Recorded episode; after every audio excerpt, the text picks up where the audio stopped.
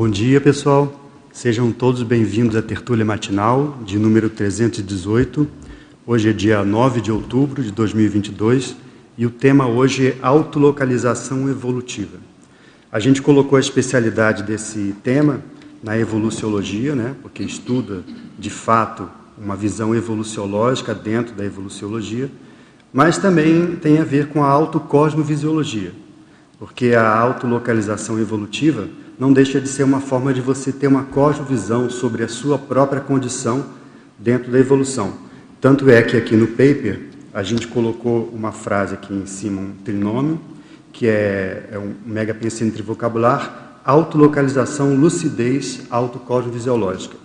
Então, você se localizar dentro da evolução nada mais é do que você ter uma autocosmovisão sobre a sua própria condição evolutiva. Né? A definição do tema, só para a gente iniciar aqui todo mundo falar a mesma linguagem, é a seguinte: a autolocalização evolutiva é o ato ou efeito de a consciência situar-se ou localizar-se em relação aos diversos níveis, escalas e parâmetros conscienciológicos, a fim de ampliar a cosmovisão sobre a realidade evolutiva pessoal e o papel exercido no contexto grupo kármico. Se o microfone falhar, vocês me avisam que eu Troca? Então vou trocar aqui. Alô, alô, alô, ok? Bom, então a autolocalização é você se situar, se localizar dentro das várias escalas, estágios, etapas, dentro do, da, da realidade evolutiva, mas não só você se localizar como consciência intraconsciencialmente, mas também ver o seu papel no panorama do grupo evolutivo. Daí entra a cosmovisão. Então não basta, por exemplo, você fazer uma análise intrapsíquica. Você tem que saber os compassageiros à sua volta. Quando você vê esse panorama maior, aí sim você vai estar fazendo autolocalização evolutiva. A ideia desse tema, da gente estudar esse tema, surgiu numa tertúlia matinal passada, em 2018, que a gente estava apresentando sobre ciclos evolutivos. E aí eu comecei a fazer o seguinte, peguei as escalas e estágios que tem descritos na Conscienciologia, pelo professor Valdo principalmente, e tentei colocar eles todos no mesmo eixo, né? A gente que é engenheiro sabe, coloca o eixo lá, o eixo X, e tenta depois colocar tudo no mesmo gráfico para ver onde, onde ocorrem as interseções, os pontos em comum, etc. Né? Então a gente fez isso, chamei de ciclograma evolutivo, eu vou mostrar aqui depois. E também depois apresentei uma, uma tertúlia matinal sobre as comunexes, em que também eu vi que é, era uma tentativa de localização nossa dentro da comunex de paraprocedência.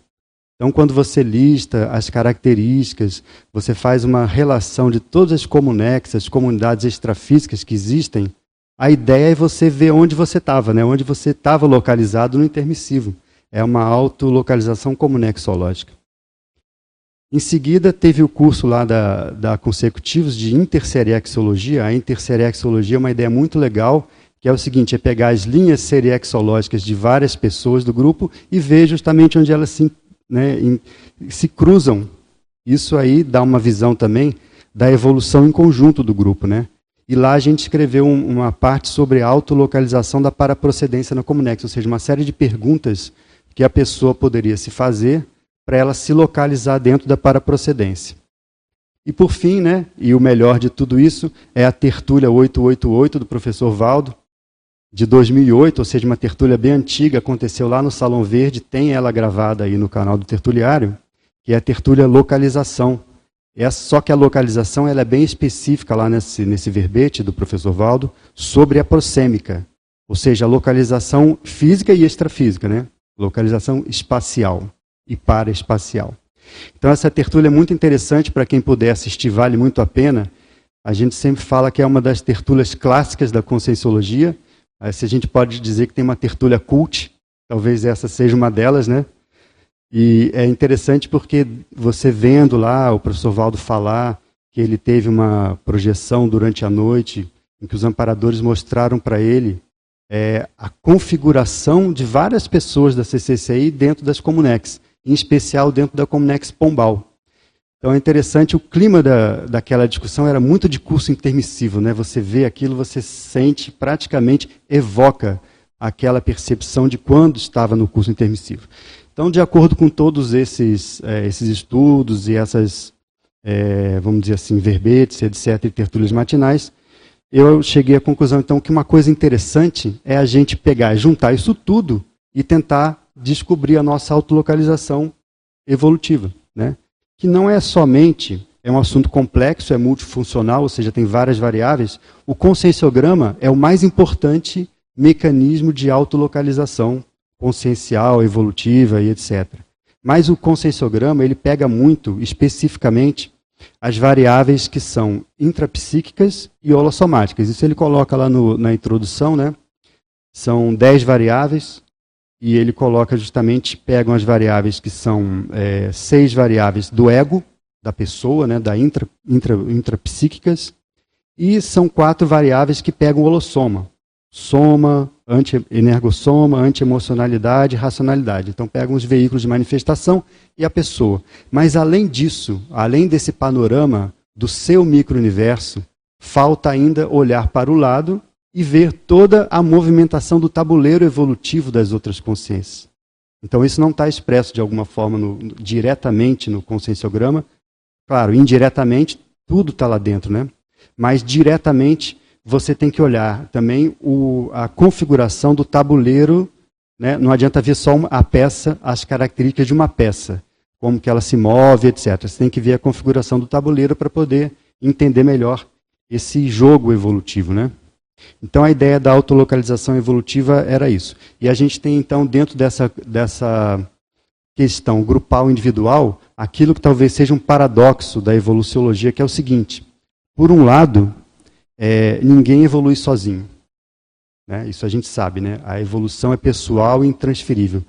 Por outro lado, é, justamente, ninguém evolui sozinho, que é a grupal, e por outro lado, a evolução é pessoal e transferível. Então tem uma dualidade aí do seu micro-universo e da configuração do macro-universo à sua volta, né? ou seja, você e o ambiente evolutivo em volta. Então é importante, dentro da localização, saber conjugar esses dois fatores. Dentro, vamos pensar assim, do ponto de vista da ProEx. Você lá no curso intermissivo, você teve na primeira aula do curso intermissivo, assim que chegou, aquilo que é o esbregue evolutivo, né? Então colocaram você na condição que você se achava, que era normalmente o máximo, né?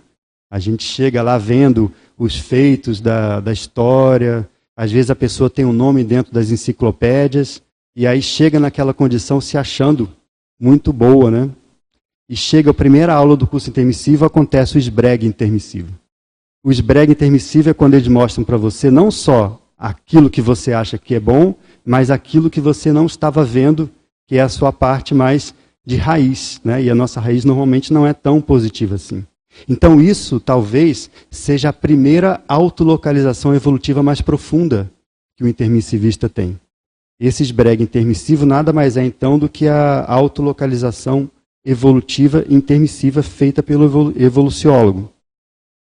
Nesse momento, então, aí você tem uma cosmovisão maior sobre você, sobre as vidas passadas, sobre os seus trafores, trafares, ou aqueles criptotrafares, aqueles que você nem sabia que tinha, mas carrega ainda. E é justamente com essa cosmovisão é, evolutiva sua e do evoluciólogo que é montado depois a ProEx. Então, para você fazer a ProEx junto com o evoluciólogo no curso intermissivo, você precisa ter uma boa autolocalização evolutiva. Porque só você sabendo onde você está, você vai poder saber para onde você vai. Então essa autolocalização ela é muito importante, é fundamental. Eu acho que isso foi muito estudado por nós no curso intermissivo, né? Essa cosmovisão dentro da sua localização evolutiva. E aí com isso então, aí é que, por exemplo, na Proex, você e o evoluciólogo podem montar aquelas estratégias evolutivas. A Proex nada mais é do que uma estratégia evolutiva, né? Por que, que você faz a ProEx? Para você poder. São ferramentas que você usa, que já estão aí no panorama, e você usa a favor da sua evolução e da evolução do grupo. Outros tipos de, de estratégias evolutivas, por exemplo, a gente pode pensar: qual é a família que a gente vai nascer? Né? Em qual cidade que a gente vai ressomar? Isso tudo é localização.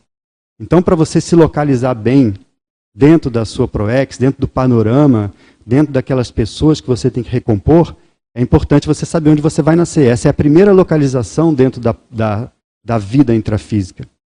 A família nuclear, o local de nascimento, a própria ProEx. E a ProEx, se a gente for pensar, ela tem vários, várias dimensões. Tem a ProEx individual, tem a Max ProEx grupal, tem a Mini ProEx, tem a Max ProEx, tem a ProEx intermissiva, que é aquela que você, quando entra no curso intermissivo, já traça mais ou menos a sua programação.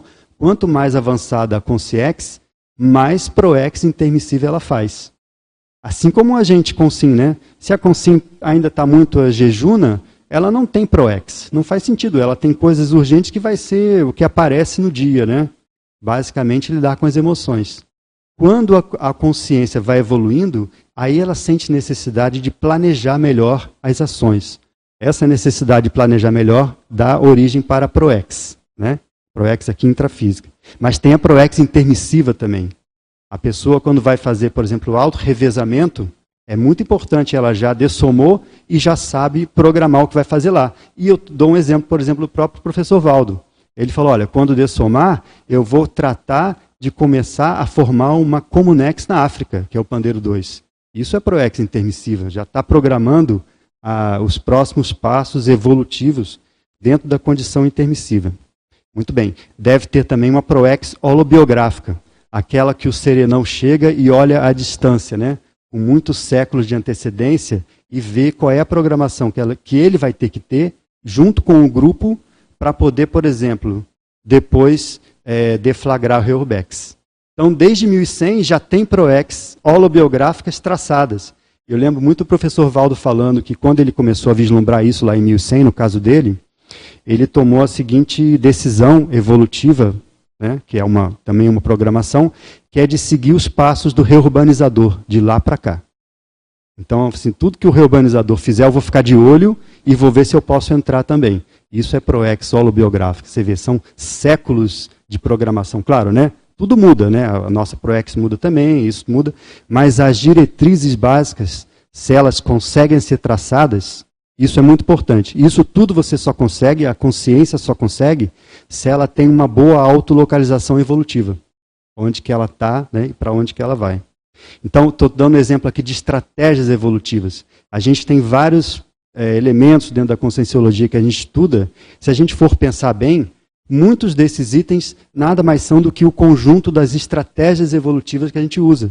Então, a nossa inteligência evolutiva, ela passa por você identificar esses elementos que já estão aí, fazem parte da, da natureza, e jogar com eles a seu favor. Então, isso é inteligência evolutiva. Você não está criando nada novo. Você está pegando aquilo que já tem e fazendo é, aquela coisa. Você vai montar o tabuleiro para poder fazer um, uma boa jogada evolutiva para você e para os outros. Uma outra estratégia evolutiva que é usada é o macrosoma. Então a pessoa vê lá a consciência fala: olha, o macrosoma menor. Ela, ela vê as vidas passadas e pensa: puxa, eu errei várias vezes nesse ponto aqui. Toda vez que eu vinha ressomar, caí nisso. Esse é o meu mataburro. Se ela tem mérito na ficha evolutiva, o que, que ela vai fazer junto com o evoluciólogo? Fala, ô, evoluciólogo, me arruma um macrosoma aí que, me dê uma ajuda nesse ponto aí, senão eu vou cair de novo. Né? Isso é o macrosoma menor. O macrosoma menor, ele supre alguma falha na sua paragenética. Então ele te dá um soma maceteado para você ver se não consegue cair de novo. Por outro lado, tem um macrosoma maior, que também é uma estratégia evolutiva, e você vê qual é o seu papel dentro da Max ProEx, assistencial, grupal, e aí você recebe um macrosoma para ele potencializar aqueles trafores que você já tem, a seu favor e a favor do grupo. Então, é um amplificador de trafores, e etc. Né? Então, isso são exemplos de é, estratégias evolutivas que você só consegue traçar quando você tem uma boa visão da sua autolocalização. Lani, quer falar alguma coisa? Bom dia a todos. Eduardo, parabéns pela temática instigante. E aí, vendo você falar, eu lembrei da tertúlia 888, que a gente fica pensando, esse max mecanismo é tão sensacional, que uma hora ele fala lá na tertúlia, o professor Valdo, que há consciências que precisam, por exemplo, organizar o pai e a mãe para fazer ressomar na frente para poder recebê-lo, né? E fazer a tarefa que tem que fazer. Então é muito interessante. É, nós temos aqui perguntas no, no chat, se você quiser começar a, a, responder, pode ser? Então tem nosso amigo aqui, Eduardo Dória, né? É, ele fala assim, no item 12 da página 2, na página 2 do paper, é, é, o estágio grupo kármico, item 12, página 2, é lá embaixo. Estágio grupo kármico. Como fazer a média entre estes cinco estágios nas nossas relações interconscienciais, que variam muito, desde interprisões até a libertação e policarmalidade? Essa é a primeira pergunta. Bom, esses estágios do curso grupo kármico, eles são também uma das, talvez uma das mais importantes escalas da conscienciologia. Eu vou tentar voltar aqui para o microfone fixo, tá? Alô, alô, alô? Estão ouvindo? Ok. Mais perto? Ok. Tá bom? Bom, então os estágios do curso Grupo Kármico são também uma escala, né? Uma escala que a gente pode dizer que é a escala da interprisão grupo kármica. Então ele diz mais ou menos em qual, eu acho que estou dando microfonia, né? Deixa eu voltar para cá, né? Talvez.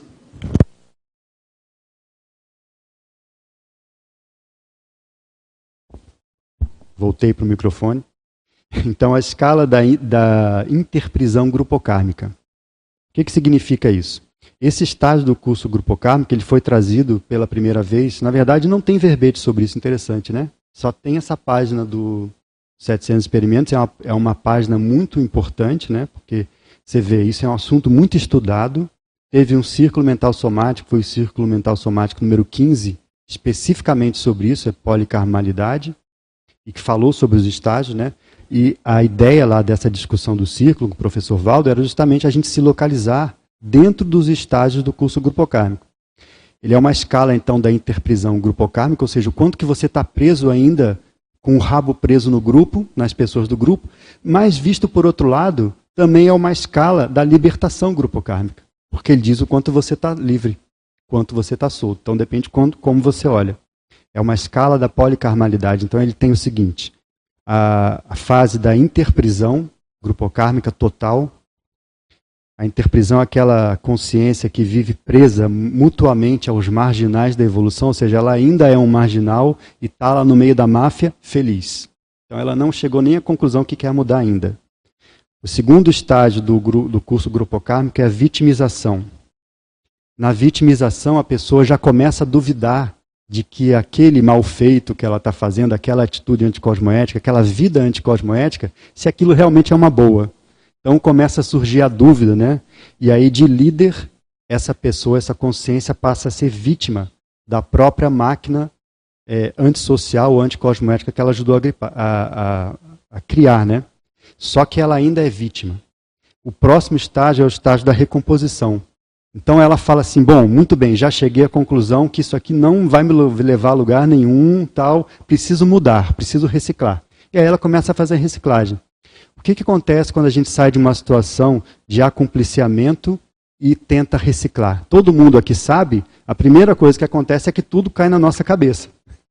Todo mundo já teve essa experiência aí de reciclagem, sabe que funciona assim, o mecanismo evolutivo funciona assim. Por quê? Porque isso é recomposição grupo kármica, né? Então aquela ideia de que você vai tentar sair, mas você está tão é, intrincado, tão entrelaçado com aquelas pessoas dentro do grupo karma, que aquelas algemas te prendem ainda. Então a força de sair cria o contrafluxo. Então essa é a fase da recomposição. E o professor Valdo comentava que isso às vezes demora mais de 750 anos desde você parar de ter os atos anticosmoéticos, né, naqueles mais sérios, até você limpar a recomposição, 750 anos. Então você vê, isso em, vidas de recomposição. Por exemplo, como a Alane estava falando, você juntar as pessoas na sua família, aí você nasce com aquela pessoa lá que foi a sua vítima muito tempo, depois renasce de novo, depois faz o resgate na baratrosfera e etc. Né? Então essa, essa é a vida, essa é a fase da recomposição. E, talvez seja uma fase em que todos nós, intermissivistas, começamos a entrar. O que, que o curso intermissivo diz para a gente? Ele é um marco que ele diz o seguinte: olha, você chegou à conclusão no curso intermissivo, e, e porque foi chamado para o curso intermissivo, você chegou à conclusão de que é, agora é importante investir na evolução. Ou seja, a ordem do dia é assistência. Não é mais nada anticosmoético. O que não quer dizer que a gente consiga fazer totalmente, mas a ordem do dia é essa. Então a minha meta é interassistência. Quando você coloca a interassistência como meta, apesar de não ter todos os trafores alinhados ou convergentes com isso, isso é recomposição. Você está buscando, né? E aí, por isso que a gente tem, às vezes, muito contrafluxo. E é muito natural. Essa fase em que tudo dá para trás, em que a gente tenta desensinar aquilo que ensinou de errado, é talvez essa justamente que a gente esteja hoje em dia, né? E uh, só tem uma vacina para isso, né? Que é, é, você ter persistência. Né? Então não tem outra, não tem fórmula fácil para isso. Por fim, é, depois tem a fase da libertação, né? Na fase da libertação você já passou pela recomposição e você consegue ver a luz no final do túnel. Então você vive alguns trechos de maior alívio dentro da pressão da interprisão, né? É a fase da libertação do egocentrismo. Depois dessa fase, você então limpa, você tá, limpou mais ou menos aquela sua condição holocármica, e aí você já entra no estágio da policarmalidade, quando você já não pede de fato nada para si. Né? Então você vê, né? Estou com o Flávio aqui, estou com o Amaro aqui também. Você vê como é que a TENEPS é importante nisso tudo. Né? A TENEPS justamente é o nosso treinamento para fazer a nossa limpeza holocármica. É na TENEPS que a gente começa a treinar não pensar mais para si, para a gente mesmo, né? Então você vê, isso tudo tem muito a ver com essa fase, né? Foi boa essa pergunta lá do Eduardo, porque você, isso aqui é muito importante da gente se localizar dentro, onde que a gente está, né? Às vezes, né, Lani, só para complementar, é difícil você identificar, porque você primeiro você não tem crachá, né? De, de fase, de, de estágio de nada. E segundo, que você pode ter resquícios dos estágios anteriores e extrapolações dos estágios posteriores. É, é, sempre assim. Até na escala evolutiva é assim. Né? Você tem algumas coisas que são de estágios anteriores e você tem coisas no estágio anterior. Ou seja, você tem um pé na lama e o mental soma no cosmos. Nesse meio do caminho você se localiza. Diga lá. É que a pergunta dele foi exatamente isso. Como fazer a média entre esses cinco estágios, né? Então, então, nesse boa pergunta, né? É. A média, assim, talvez não seja a média, é aquilo que prepondera. Né? Aquilo prepondera. Então, uma coisa que o professor Valdo comentava muito é o seguinte: na hora de você fazer a sua análise em qualquer escala, estágio, da conscienciométrico, é muito importante você não ser condescendente com você mesmo. Então, a nossa tendência mais maternalista, né, fala, não, tudo bem, né, você ainda está é, tá com vitimização, mas você já está pensando na policarmalidade, né?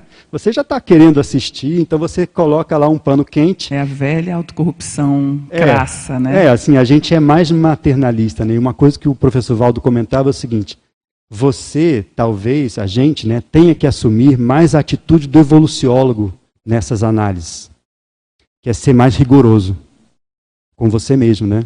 É, é justamente a falta de autocorrupção, né? Uhum, então você seja mais rigoroso. Então ele falava o seguinte: se você ainda tem alguma tisna tisna, né? De um estágio anterior, então você está lá. Você tem um pé lá. Ou seja, você ainda não saiu. Ele falou assim: para você sair de um estágio para o outro, de fato, você tem que sair limpinho de banho tomado. Essa é a, a analogia que ele colocava. É interessante, né? Eu vou fazer mais uma aqui do Eduardo, aí eu passo para o pessoal aqui, tá? Então ele pergunta, no item 2 da página 3, esse é bem bacana, autolocalização comunexológica. Quais as suas dicas para acessarmos hoje, estando ressomados, né, a nossa Comunex para procedência intermissiva e a prospectiva da próxima Neo Comunex? Isso. É, ontem, justamente, a gente estava tendo um debate lá no Megacom sobre paraprocedência intermissiva, que é o seguinte: qual foi a Comunex? De qual Comunex a gente veio? Onde a gente estava localizado no extrafísico, no intermissivo? Em qual Comunex que a gente estava localizado? Né, autolocalização comunexológica. Isso é muito importante para a gente analisar, porque o local onde você estava, a comunex de paraprocedência, ela talvez seja uma síntese mais fiel do seu nível evolutivo. Porque aqui no intrafísico a gente está misturado, né? Todo mundo está em todos os lugares. Às vezes a gente mora num lugar que é acima da nossa condição, às vezes é abaixo. Né? Às vezes convive com grupos de vários tipos. Porém, na Comunex para procedência, não.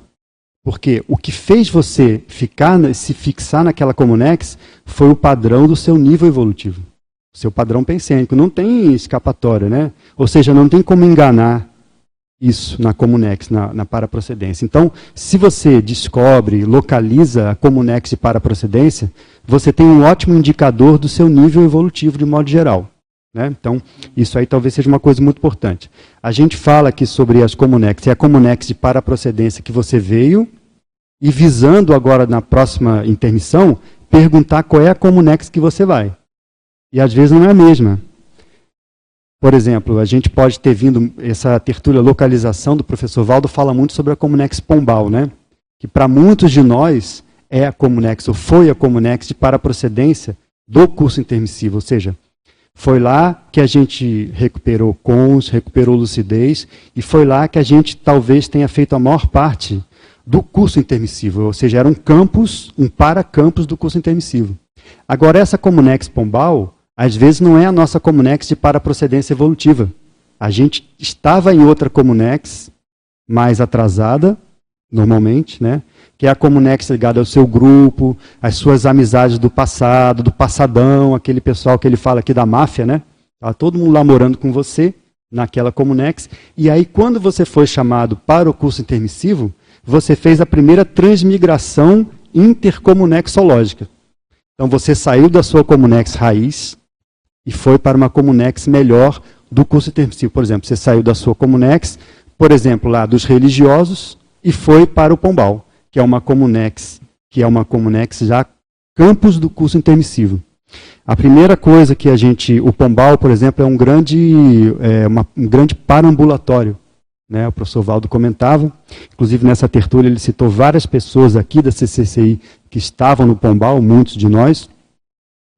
E o, o Pombal justamente é um grande parambulatório. O que, que a pessoa vai para essa Comunex do Pombal, para o parambulatório? Qual é o, o que, que acontece lá? A primeira coisa que acontece é a recuperação de cons. Então, a, o tratamento do parambulatório se resume a isso: recuperação de cons. O que não é resumo nada, né? Isso, é uma, isso aí significa praticamente tudo, né? Mas é uma coisa importante. Então, a pessoa fica no parambulatório, recuperando cons. Quando chega num limite de lucidez crítico, aí ela está pronta para ir para o curso intermissivo. Então existem estágios, né? Eu estou falando só porque assim a gente pensa, ah, o que, que eu fiz no, no, na intermissão? Ah, fiz curso intermissivo. É muito mais complexo do que isso. Uhum. Então você veio de um lugar, foi para outro, para o parambulatório. Depois do parambulatório, aí você iniciou, aí você tinha condições de lucidez de iniciar o curso intermissivo de fato. Né? Então, lembrando do polinômio interassistencial, acolhimento no parambulatório, orientação no curso intermissivo. Né? Encaminhamento na ressoma e follow-up com a Equipex agora, que são os amparadores. Então, esse é o polinômio interassistencial do intermissivista, né? talvez a gente possa dizer. Então, estou só comentando, o professor Valdo falava muito, o professor Moacir, né?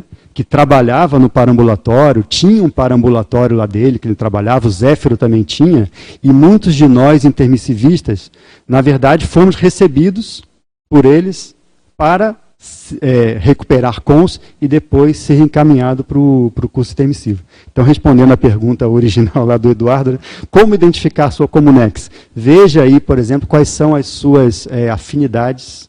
Né? Primeiro, com as pessoas, e segundo, com os seus interesses, e terceiro, com o seu padrão. A gente tem nessa, a gente fez uma tertúlia matinal sobre comunexologia, que tem uma lista das comunex que são mais faladas aqui na conscienciologia, né? Talvez você possa dar uma olhada lá e ver se você se localiza por afinidade em alguma delas. Não, é isso que eu te perguntar. Você já tinha uma tertúlia matinal sobre isso e tem, né? Então você vai colocar, ver no, no canal do YouTube, né? Então beleza, vou passar para o pessoal aqui. Quem que está na vez?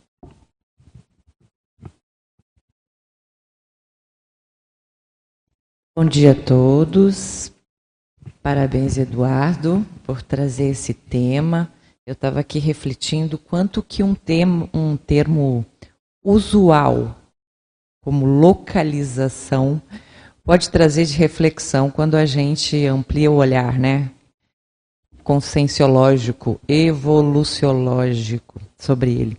E, e, e, aí a gente tem a localização, acho que você trouxe um exemplo que, que é, ajuda muito a gente compreender. Quando a gente chega na autolocalização evolutiva, amplia muito. Acho que o exemplo do jogo que você trouxe, né? Eu gostei bastante, até anotei, né? E, e, você usou até o conscienciograma. Tá, não, como é que eu me localizo? Ah, tem o conscienciograma? Tem. Mas o, o conscienciograma ajuda a pessoa a saber a realidade da peça. E aí a gente está falando da realidade do contexto. Então, é, são vários universos. Né? Se você for olhar só naquela na, na página 1 ali, onde você fala é, dos, das abordagens, ali, dos seis é, itens, são seis universos de análise. É? Então é muita coisa para saber. Mas eu vou numa, numa dúvida, numa questão que eu, que eu achei bem interessante, queria que você aprofundasse na página 2, ali nos instrumentos, é, o, a quatro, a quarta escala, a escala da descrição. Achei muito interessante. E aí eu queria que você trouxesse, então, como que essa escala, em especial ali os oito tipos citados, acho que é um verbete, né? É, como é que a gente pode é, fazer uso né, dessa escala para se autolocalizar? Né? A escala da descrição. É porque a gente fala muito em autoexposição e exposição, vamos lá para o outro lado. Então, o que, que a minha descrição pode dizer sobre mim? Essa escala é interessante mesmo, né? Eu, por exemplo, não conhecia muito antes. Eu, depois que eu fui estudar é que eu vi que é. tinham, é. na verdade, vi que existiam várias escalas, várias escalas. Uma delas é essa escala da descrição. Isso é um verbete da enciclopédia, né? Uhum. Então chama escala da descrição é a gradação crescente do aperfeiçoamento da qualidade de discreto na conduta interassistencial da consciência, tornando-a pouco a pouco, auto-esforço após auto-esforço, vivenciadora da condição do anonimato cosmoético no âmbito da serenologia. Então, talvez seja a escala que vai levar até o anonimato da serenologia. E você vê a escala da descrição, que é a escala do, do anonimato, né, a gente pode chamar né, a escala do anonimato, ela tem vários níveis, né? Eu vou ler aqui só para a gente ter uma ideia, a descrição acovardada, que é o retraimento, o acanhamento, a autorrepressão.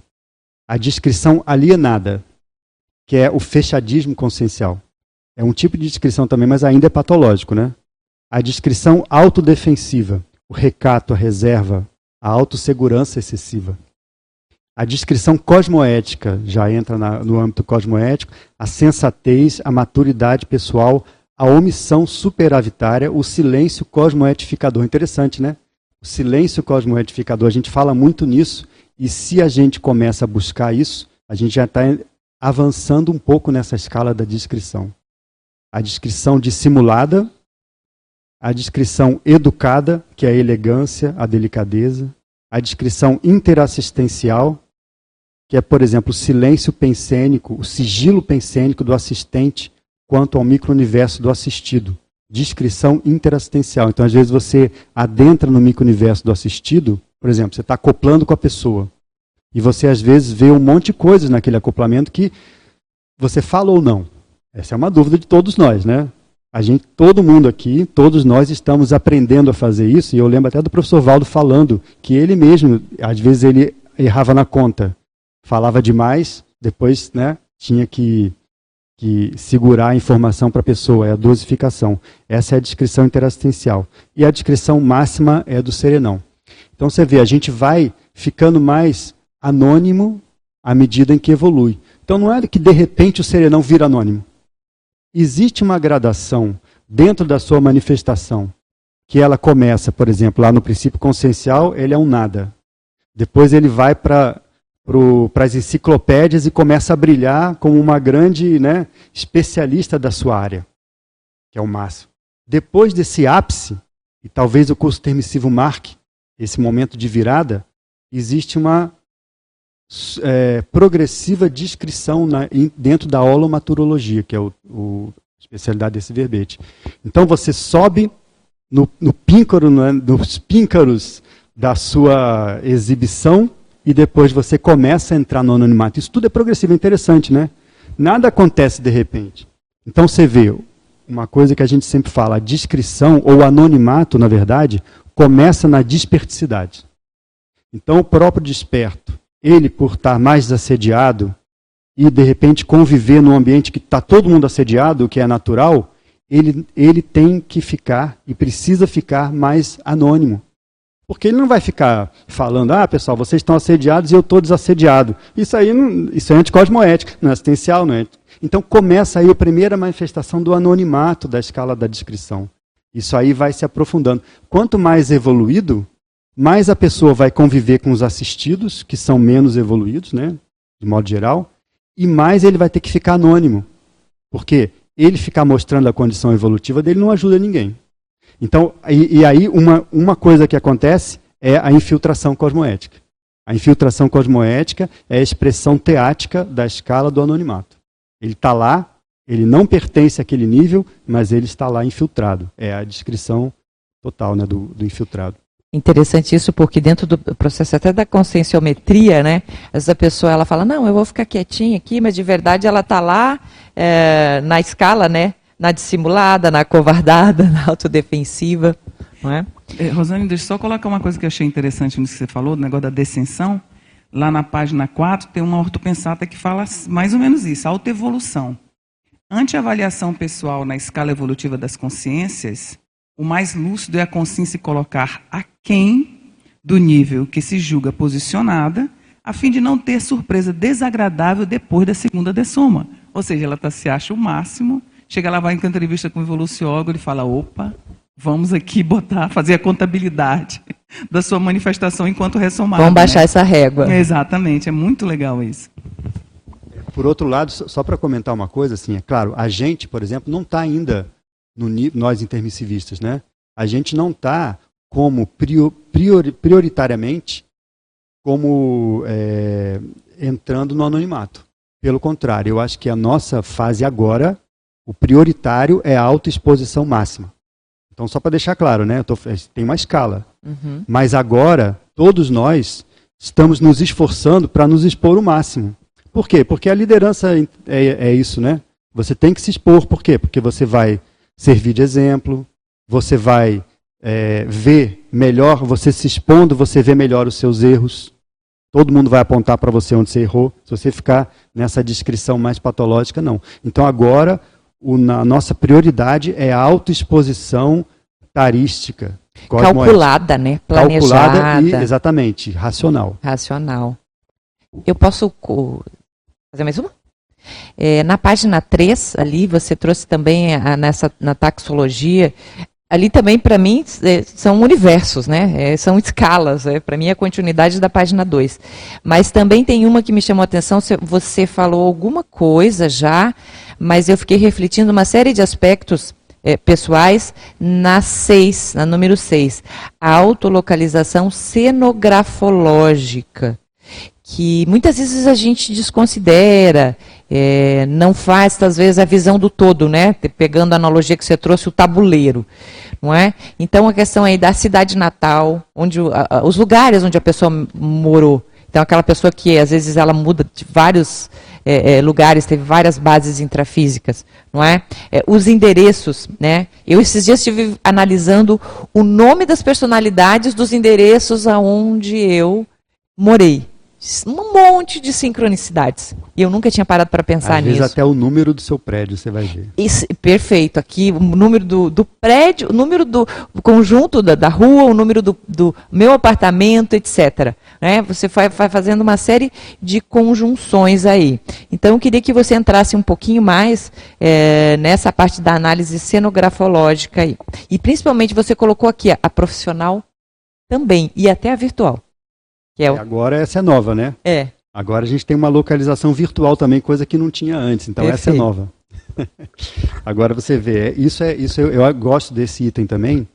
Eu estava procurando um nome que fosse o contraponto para a autolocalização é, cronológica. Então a cronológica é no tempo, né? Você se localiza no tempo, na faixa etária, no zeitgeist, ok.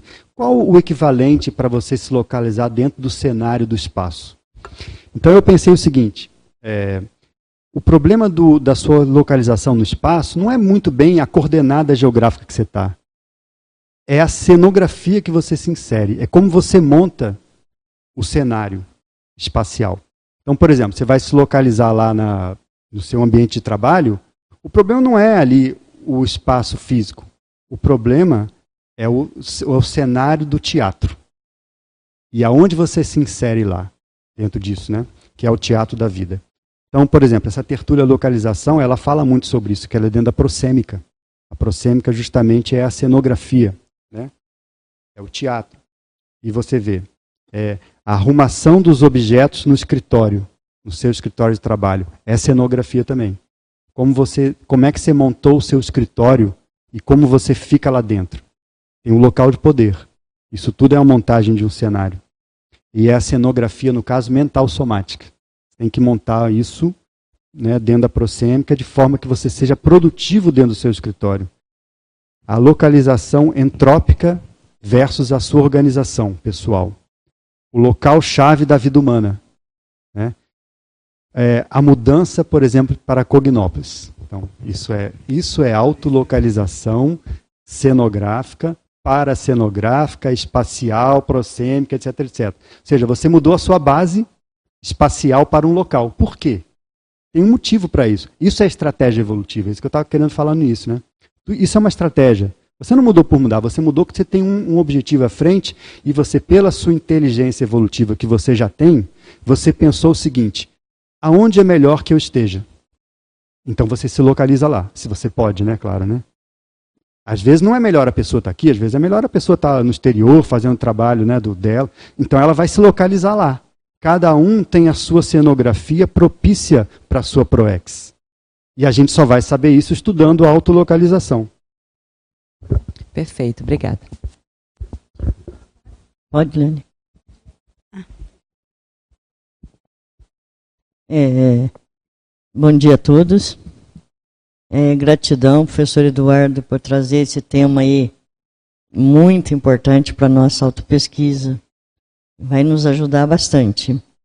A minha primeira está na página 3, no item 16. Fala um pouquinho para nós deste item.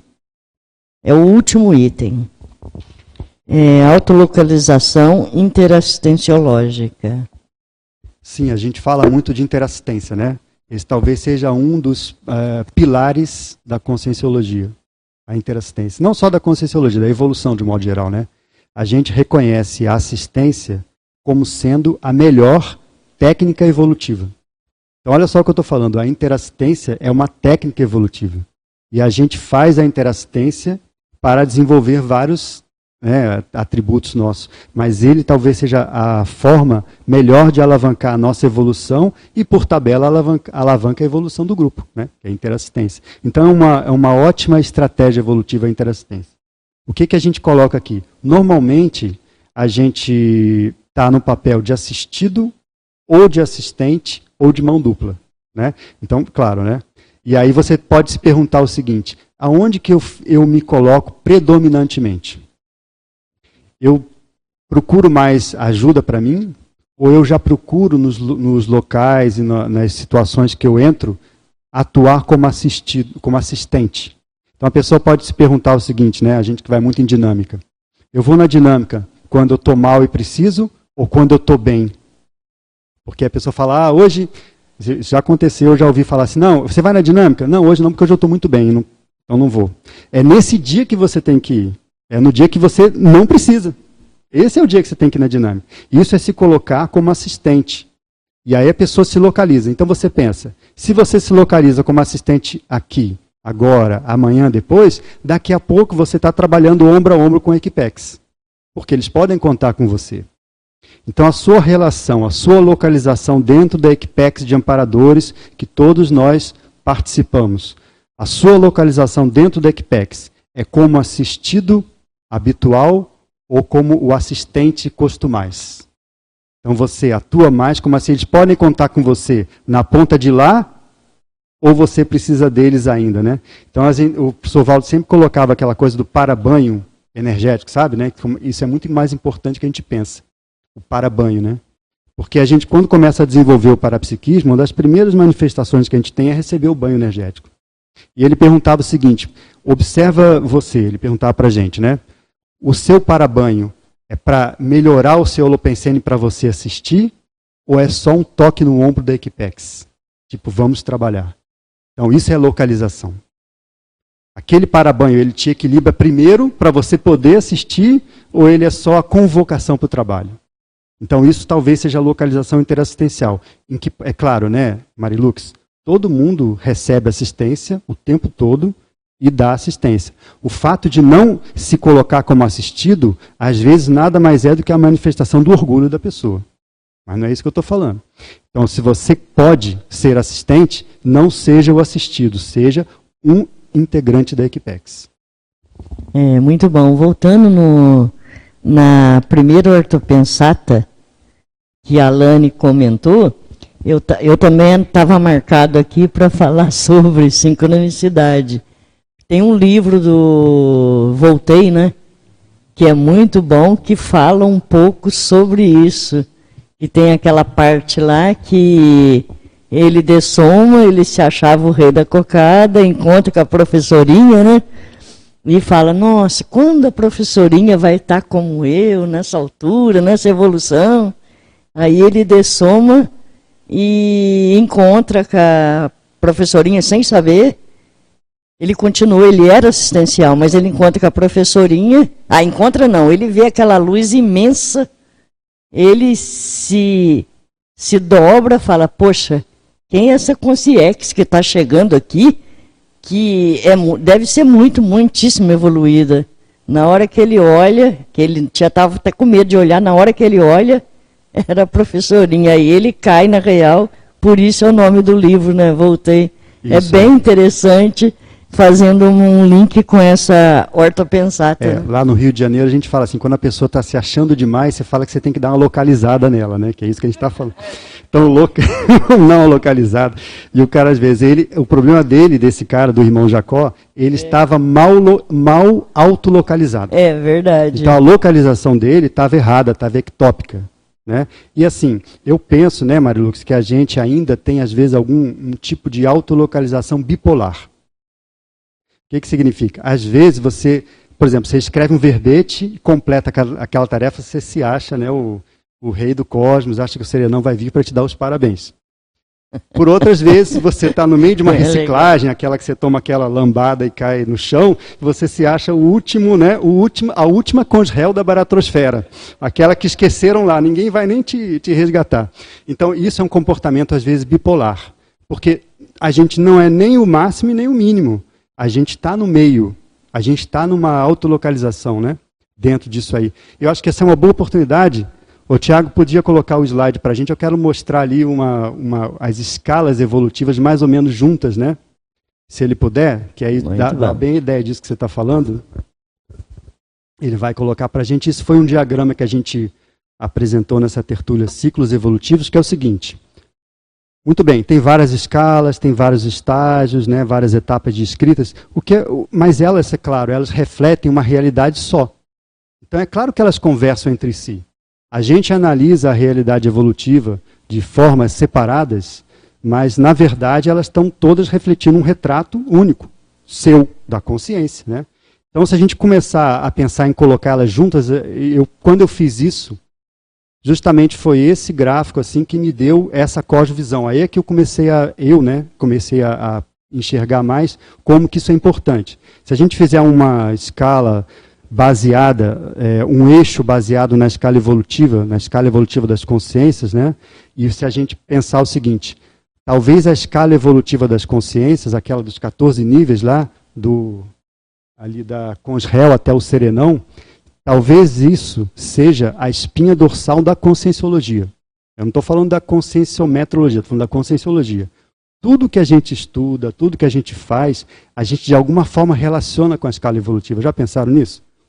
Tudo tem relação com isso. Então, se a gente pensar num eixo ou numa espinha dorsal da conscienciologia, talvez seja a escala evolutiva. Né? A gente pode colocar alguns estágios lá, que são os estágios mais comuns. Não sei se todo mundo é, sabe disso, mas no início, lá no Projeciologia, né, antes do, até da, da fundação do IP, né, só tinham quatro níveis na escala evolutiva. Né? que era o amparador, era o assediador, o amparador, o evoluciólogo e o serenão. Depois ela foi expandindo, o professor Valdo foi colocando mais estágios. Na verdade, essa escala evolutiva dessa conformação só foi publicada pela primeira vez dentro do Homo sapiens reurbanizatus, num capítulo que chama Semiconsciex. Foi a primeira vez que foi apresentada a escala com 14 níveis. Né? Então, se a gente colocar algum desses níveis ali num eixo, a gente pode pensar o seguinte: vamos colocar as outras escalas. Primeira coisa, onde estaria o curso intermissivo? Em algum lugar entre os 25% da consim vulgar e o desperto 50%. É, é nesse caminho que a gente está. Então é uma localização grosseira, mas é ali que a gente está. E é importante para a gente saber e se localizar. Isso aqui é, é um detalhe importantíssimo. Uma outra escala muito importante para a gente, que também foi trazida lá no Projeciologia, em 86, é a escala da consciência contínua. Que tem aqueles níveis lá: privação, impacto, admissão, ética, filiação, sutilização e purificação, que já é consciência livre. Então, essa escala da consciência contínua diz para a gente como que está o seu nível de lucidez multidimensional. Ou seja, aqui no extrafísico, em todas as dimensões. E à medida que você vai evoluindo, você ganha mais, você consegue manter a lucidez por mais tempo. Ou seja, você não perde lucidez. Né? Essa é a ideia da, da escala da consciência contínua. A gente pode relacionar isso aí tudo na, na, lá naquele estudo a gente fez o, os, os porquês de cada nível estar tá em, sincro, em sincronia com o outro. Né? Mas a gente pode mais ou menos se localizar ali entre o estágio talvez de impacto dentro da escala consciência contínua, né? E, e, isso é tão importante, nós intermissivistas que eu digo, né? E isso é tão importante que tem um verbete específico, é o segundo, eu acho que chama estágio do impacto, tem uma coisa assim, né? Um verbete desse específico sobre esse estágio da escala da consciência contínua. Outra escala que a gente pode colocar junto é qual é o nível de utilização do nosso holossoma predominantemente. Né, a gente sabe, a gente tem vários veículos. Quais, qual desses veículos você está agora na predominância da sua manifestação? Então a gente sabe que a gente passa lá da predominância do soma total para depois, no final, a gente está basicamente com o mental soma dominando o holossoma, né? Tem isso lá. É, o objetivo do lado serenão é fazer o coronochakra ser o, o holochakra dele. Então, assim, o que vai predominar depois vai ser o mental soma. Por fim, a gente pode colocar essa escala importante, que é o estágio grupo kármico, né? Então, assim, ali a gente vai estar, tá, todas essas escalas, né? Elas vão estar tá andando juntas. E a pergunta é, aonde você se localiza nesse panorama? Essa é a pergunta boa, né? É a pergunta de um milhão de cons. Onde você se localiza nesse panorama? E a gente sabe que, claro, né, não vai ter uma localização precisa agora, talvez essa autolocalização evolutiva mais precisa a gente só alcance depois, quando dessomar, depois da segunda dessoma, com os megacons, junto com o evoluciólogo, aí ele consiga te localizar exatamente. Mas a gente está, tem algumas, alguns é, marcos importantes nisso, mas a gente está em algum lugar aqui. Né? Vocês concordam? Eu, pelo menos, me coloco aí em algum lugar nesse meio. Então, alguma coisa ali entre o curso intermissivo, né, depois do curso intermissivo e a desperticidade, a desperticidade real da escala evolutiva que eu estou falando, né, não é só o desassédio funcional, é o 50% do serenão, que é muita coisa. Alguma coisa entre o, o nível de impacto e admissão ali. Eu, hoje em dia, estou tentando fazer a minha manifestação passar do PS, que é psicossoma, para o MS, que é o mental soma, né? Então, ele está vindo ali, está no estágio de transição do psicossoma para o mental soma de predominância holossomática e, sem dúvida nenhuma, eu vejo que eu estou na recomposição hoje em dia. Então, assim, é, é isso onde eu me localizo. Cada um né, se localiza, mas eu penso que a maioria das pessoas talvez esteja nessa faixa conscienciométrica. Né? Então, isso aí é uma talvez um, uma, um evoluciograma. Né? Você coloca tudo junto para você se localizar dentro da evolução. Então foi só. Isso é legal, dá uma cosvisão boa para gente, né? E ó, não é fácil isso, né? Porque é aquela coisa, às vezes você não pode ver nem a sua derrapada e nem a sua extrapolação, e sim aquela manifestação que predomina. Posso pegar um gancho que tem uma pergunta aqui que falou do conscienciograma? É da Epifânia. Ela fala como conjugar a análise pelo conscienciograma com o tabuleiro evolutivo. Existe alguma técnica?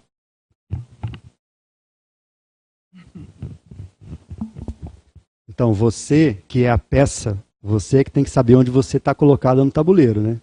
Se você está bem colocado ou não.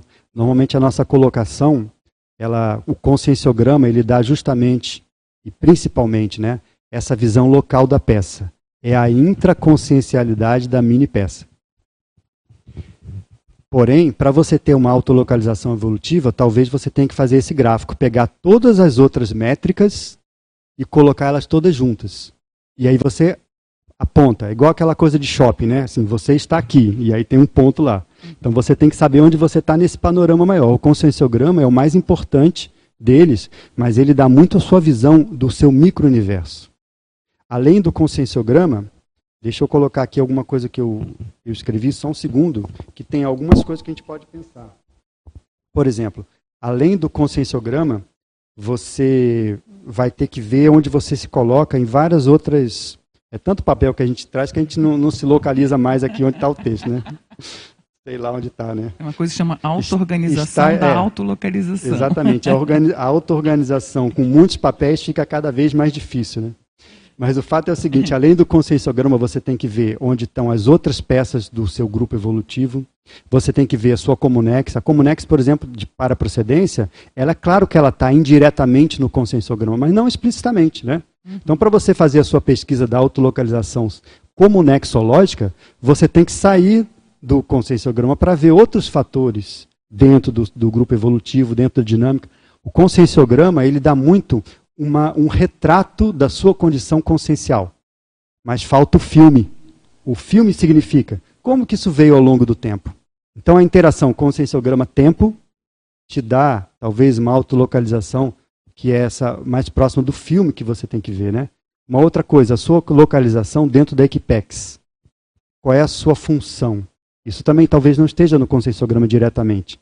Então você tem que olhar outros fatores para poder ter essa cosmovisão. Tem aqui uma, é, bem, uma pergunta bem ampla, mas está dentro da, da, da, tua explicação, é do Geraldo Guedes. Quais os principais itens a observar para traçar a estratégia evolutiva consciencial? Super ampla, né?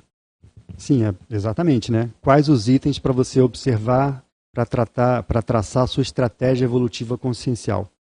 O primeiro item é justamente isso que a gente está falando. Você tem que saber onde você está. Se você tem uma localização ruim, toda a sua estratégia vai ser deslocada também. Ela não vai ser ideal, ela não vai ser eficiente. Você vai estar tá achando que você está muito em cima e vai tentar colocar coisas acima, é dar o passo à frente do, né, como é que é, à frente do boi, né? Colocar a carroça à frente do boi. Porém, se você acha que você está muito atrás também, você está em subaproveitamento dos trafores. Então, lembrei de uma coisa interessante, olha só como é que é essa coisa da retrocognição, né? Às vezes você lembra de uma vida passada, de uma personalidade que você foi, e isso localiza você dentro desse panorama. Porque você fala assim, puxa, aquela personalidade ela era tão boa nesse sentido, tinha tanta cognição, tinha tanta desenvoltura, fez tanta coisa. Aí você olha para você e fala, puxa, eu estou em subnível. Isso é autolocalização. Né? Isso aí é uma estratégia. De, então você, através da localização, você cria estratégias. Qual é a estratégia que você pode falar? Bom, eu preciso fazer reciclagem. Se eu estava melhor antes e agora não estou expressando tanto esses trafores, eu tenho criptotrafores. São trafores que ainda estão ocultos para mim, que eu não estou vendo, não estou utilizando. Uma Rosane estava falando, às vezes falta alguma coisa. Às vezes eles estão lá, porque eles são seus, são do, da, do seu inventário cognitivo holossomático. Mas falta deflagrar. Então aí entra lá, a Maelin está aqui, entra a paragenética e a paraepigenética, ou seja, quais aqueles itens da sua paragenética que você já tem, faz parte de você, mas que você não está expressando. Né? Qual é o, o, o elemento deflagrador para que essa parte da sua paragenética se expresse mais? Então isso aí tudo envolve as suas estratégias. Todos Professor Eduardo, parabéns pelo exemplarismo assistencial nesse momento. Aqui na página 3, no item 2 da taxologia, que é a autolocalização comunexológica, se pudesse ampliar E, junto com esse, na página 4, você traz ali no último item, que é, quer dizer, é o ortopensata, né? Do número 4, que é identificações. Então, se tu pudesse contextualizar junto com essa ortopensata, porque ele fala assim, o professor, o professor Valdo, quem identifica exatamente, essa palavra exatamente, ela me pega assim, né? Porque como que a gente vai ter esse, saber exatamente de onde veio? Localiza melhor o destino para onde vai. É isso que a gente está falando. Você sabendo onde você está, de onde você veio e onde você está, aí sim você pode traçar as melhores estratégias evolutivas. Isso é, é certo, né? Agora, o exatamente é interessante, né? E eu acho que o professor Valdo coloca isso de propósito, né? Porque é o seguinte: não se satisfaça com pouco, Terezinha. Esse exatamente é uma meta, né? Para ter. Então, assim, o quanto mais exato você puder, melhor. Porque às vezes a gente tem aquela autocorrupção, ah, eu acho que né, eu vim de uma Comunex aí e tal, mas isso aí às vezes não resolve. Às vezes a gente tem que olhar exatamente, e a gente tem já algumas pessoas que estão exatamente identificadas dentro da Comunex. Eu dei o exemplo do professor Moacir. Né? Ele está bem localizado dentro do parambulatório, trabalhando lá. Então ele, ele é uma localização mais exata. Quanto mais exata, mais a gente vai poder, vai poder né, é, se, se, localizar e fazer as estratégias. Então, e sobre essa da Comunex, que a gente já falou um pouco, né?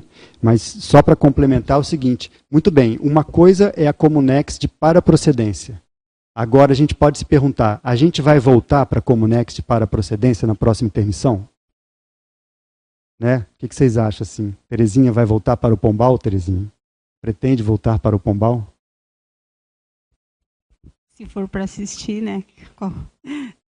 Então, a gente, a gente pode pensar o seguinte: uma vez que eu identifiquei a minha Comunex para procedência antes do curso intermissivo, e agora eu estou tendo uma ProEx, que a princípio é assistencial, é dentro de uma Max ProEx, é uma ProEx que você vai deixar o seu legado, né, a sua cápsula do tempo.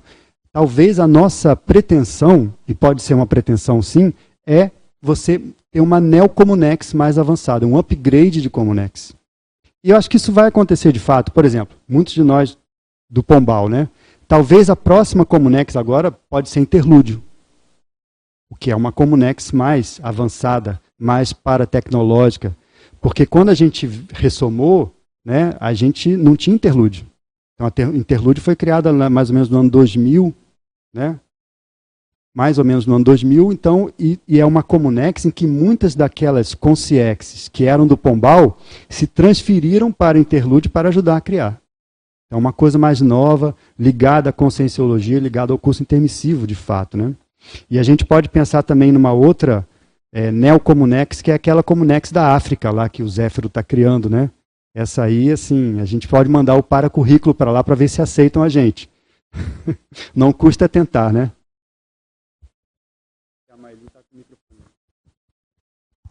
Sim.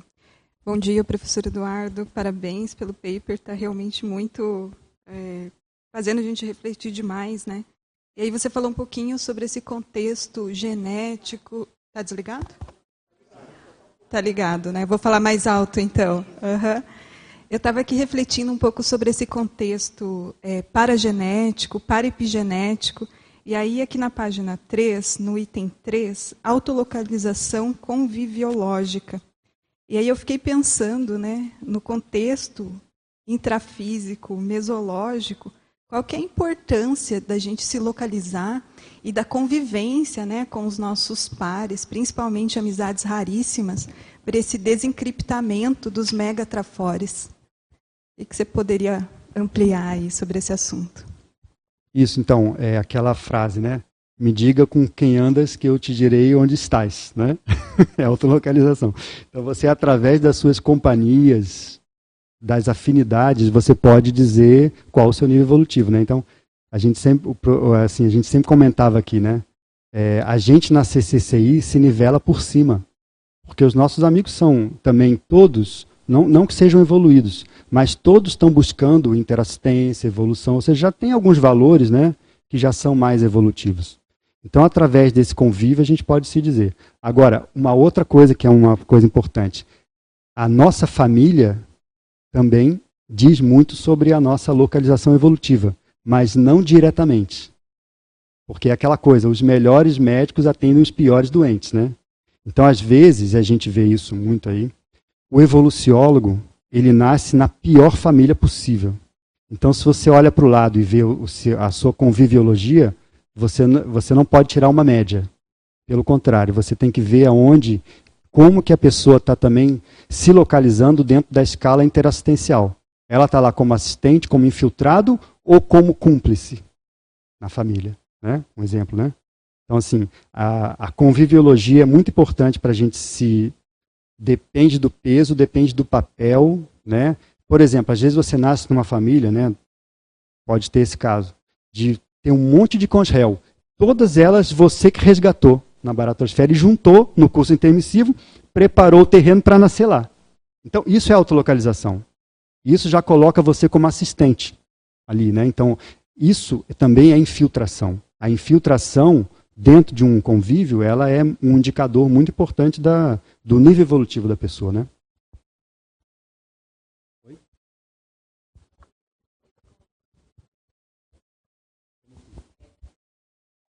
Essa família de conselho que a pessoa resgatou e tal, que é uma ação planejada, isso não vai ter muito peso em termos de contrafluxo para ela, entendeu?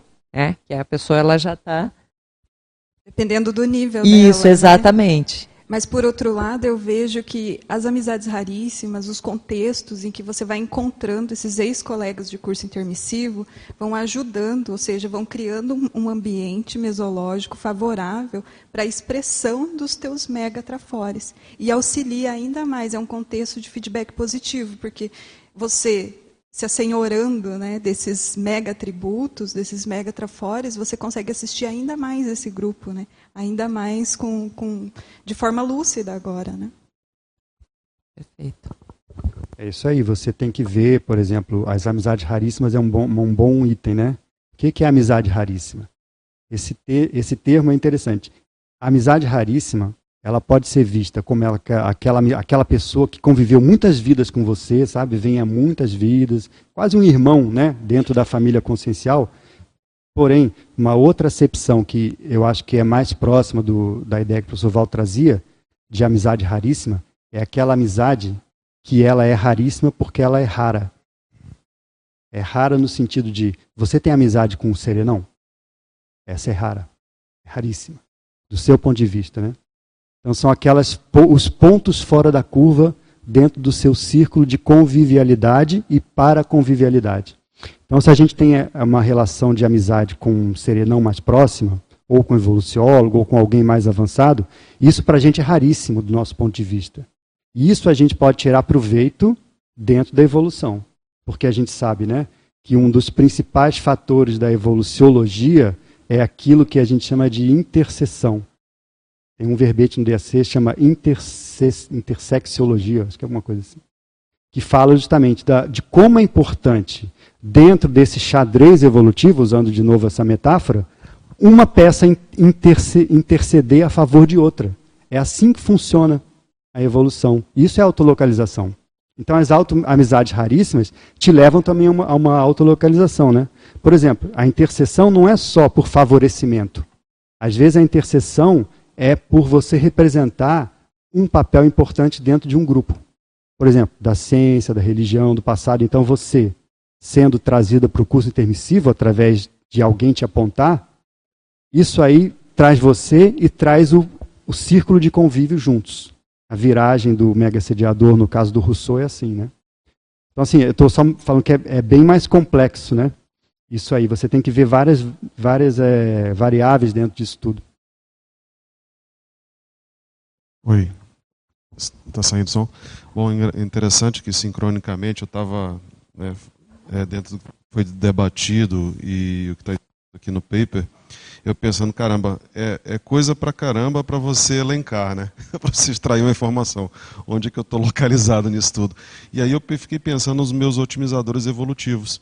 E, e, sincronicamente, por que, que eu falei sincronicamente? Porque vocês estão comentando exatamente isso. Eu fiquei pensando na representatividade multidimensional, na minha família, na produtividade, né? no que eu tenho feito para justamente saber, bom, eu vim lá do Pombal de repente, mas será que eu vou para o interlude? Então, o quanto eu tenho produzido do ponto de vista interassistencial? Quantos resgates eu tenho feito? as minhas priorizações, e as minhas priorizações têm a ver com meus valores pessoais. Então, a TENEPS, a docência conscienciológica, o estudo, o conhecimento, ele é um valor para mim, de fato, um valor real, né? ou é um valor almejado? Então, o que, que isso tem a ver com a produtividade? Então, o que, que eu tenho feito para, de repente, é, se tornar um otimizador evolutivo? Então, obviamente, você pensa nos locais, né, onde você nasceu, o contexto familiar, é, e onde você está, né, a cenografia que você menciona aqui, inclusive, um dos elementos, né, os aportes. Eu acho que essa questão dos aportes é uma coisa muito séria. Porque o que, que são esses aportes? É, é, desde um livro que alguém te forneça, né, que, dá um, que dá um pontapé na tua carreira profissional, por exemplo, eu lembro até de um caso particular de um, dos livros que eu precisava comprar, e eram livros caros de eletrônica, e tinha um vizinho nosso que era engenheiro eletrônico, trabalhava na Bosch na época. Ele falou: não, tem, tem todos esses livros aqui, mas depois que você utilizar, se você não for precisar mais, você doa para alguém. Então, isso, querendo ou não, foi um aporte para mim naquele momento, no início de carreira, né? enfim. E eu fiquei pensando nessas questões, assim, é, que talvez dentro da minha visão mais simples para elencar, para me ajudar a me localizar no atual contexto evolutivo. E aí as amizades raríssimas que a Marlene trouxe, né, os, os, amigos, né, é, é, é, qual, como é que são esses amigos? O que, que eles fazem? Né, o temperamento deles, né, até fiquei também avaliando a questão do meu temperamento. E o parapsiquismo. Meu nível de parapsiquismo, minha capacidade projetiva, é, o que, que eu tenho feito com esse parapsiquismo. Né? Eu acho, acho que esses é, elementos podem ajudar a gente pensar é, é, ou pelo menos dar um vislumbre de onde possivelmente nós viemos, né? E para onde a gente quer, ou para onde a gente vai, né? Se pretende chegar, né? De repente você estava falando interlúdio, eu estava pensando exatamente nisso. É, os aportes é uma, uma boa, né, um bom indicador, porque eles não vêm à toa. Então, quando a gente recebe um aporte, qualquer que seja, né, e só para a gente pensar, por exemplo, às vezes uma doença crônica é um aporte, porque ela te fixa na ProEx. Ela coloca você no eixo e é uma salvaguarda para você não sair da linha da ProEx. Né? Então, esses aportes eles não vêm à toa. E aí você lembrou uma coisa muito importante que a gente tem que falar, que é a FEP. A FEP talvez seja um desses macroelementos dentro da autolocalização. Né? Um deles é o conscienciograma, o outro é a escala evolutiva, o outro é a FEP, que são totalmente relacionados, mas não são a mesma coisa. Por exemplo, você pode ter uma boa maturidade intraconsciencial, cognição, domínio energético, mas a sua FEP não ser tão boa. Por outro lado, você pode não ter nada disso, mas algumas ações que você fez no passado, de jeito intencional ou não, repercutiram em muita gente. A sua FEP é melhor. Então, assim, às vezes você tem a FEP melhor que a, que a sua intraconsciencialidade e às vezes o contrário. Então são dois elementos interessantes né, dentro dessa dinâmica evolutiva. Eu penso até, viu, Jade, aqui isso é uma coisa que eu estou estudando, eu acho que tem dois eixos na evolução, na evoluciologia. Né? Um deles é a holomaturidade, o outro é a FEP. Um diz respeito com o seu micro-universo, aquilo que são os atributos. O outro diz respeito com a repercussão do que você faz. É como se fosse um sistema de é. pontuação, né? Ontem no debate, uh, eu até comentei, né, que eu falei, olha, eu lembrei de uma coisa para colocar no verbete que estou escrevendo, que é justamente dentro da interaciologia, né, as, as, tem a ver com as singularidades da consciência repercutindo no macrocosmos. Então eu vejo que é isso, é a ficha evolutiva, né, daquilo que você fez. E uma coisa interessante que você trouxe em relação à doença, às vezes a pessoa acha que a doença é um problemão na vida dela. É, não deixa de ser, mas eu digo, do ponto de vista evolutivo, ele pode ser benéfico. É você pegar várias, vários livros, eles falam disso. É como se você estivesse purgando algo que é resultado da tua manifestação do passado. Então, é, é, é você está, de alguma forma, isso se reflete no soma até, né? Você está se desvencilhando, né? está expurgando uma situação, uma repercussão energética de muito do que você fez no passado. Agora, é uma hipótese, né? Veja a sutileza disso, né? A doença, ela às vezes ela, claro, te atrapalha, né? Pode ser um, um aporte, pode ser também uma estratégia evolutiva. Está falando do macrosoma menor. Macrosoma menor às vezes não é uma coisa a mais, é uma coisa a menos, né? Não, não por ser menor, mas a menos no sentido de que ele vai te dar uma dificuldade para resguardar uma, uma, uma né, tendência sua. Então, assim, isso, a doença é interessante a gente pensar. E só uma coisa que o professor Valdo falou que me fez pensar muito é o seguinte, que todo, toda consciência mais avançada, até mesmo serenões, normalmente vem com alguma doença crônica. Eles mesmos fazem isso para eles mesmos, no, no alto macrosoma maior, vamos dizer assim, né? para ter uma doença crônica. Isso ajuda ele a fixar o trabalho e ajuda o rapport com os assistidos. Interessante isso, né? Nunca é. tinha pensado nisso. Então você vê o, o reurbanizador. Claro que aquela condição lá dele tem vários elementos ali, né? É um exemplarismo multi, né, fatorial. Um deles é fazer rapport com aquele povo, aquele tipo de pessoa que é totalmente baratrosférica, né? Então ele, ele, isso é aquela coisa da horizontalidade da assistência. Ele não chega por cima como aquela consciência deslumbrante, perfeita, né, e tal. Ele chega por baixo como um igual. Isso faz rapport. Aquela questão de é, evitar a vitimização dos outros, né? Não, mas você está falando isso porque, olha aí, você, macrosoma, o cara, pô, e no final das contas, não, eu também vivi a condição de oligofrenia, né? Então tem uma dificuldade somática. E olha só o que eu consigo produzir. Né? Exatamente. Onde é você é um, pode chegar. É um tapa na cara, né? Olha o caso da Ellen Keller, por exemplo. Como que isso é assistencial. E outra coisa, é totalmente tarístico. Não tem nada de tacom aí. Totalmente taris. Pura, né? Interessante isso. Dá para me ouvir? Dá. É, parabéns, Eduardo. Está realmente um paper extremamente rico. Toda essa discussão ela é bem lucidogênica mesmo. E, inclusive, isso até me trouxe para a frase que você iniciou hoje a tertúlia matinal e o como realmente é muito coerente, que é essa autolocalização, uma lucidez autocosmovisiológica, né? E uma das coisas que eu fiquei refletindo ao longo da tertúlia matinal é o como essa autolocalização ela é uma oportunidade mesmo para a gente. O como essa vida, a gente está num lugar totalmente otimizado, a gente ter tantas técnicas, isso é uma otimização de recuperação de cons para que a gente consiga fazer isso de forma muito mais otimizada para frente.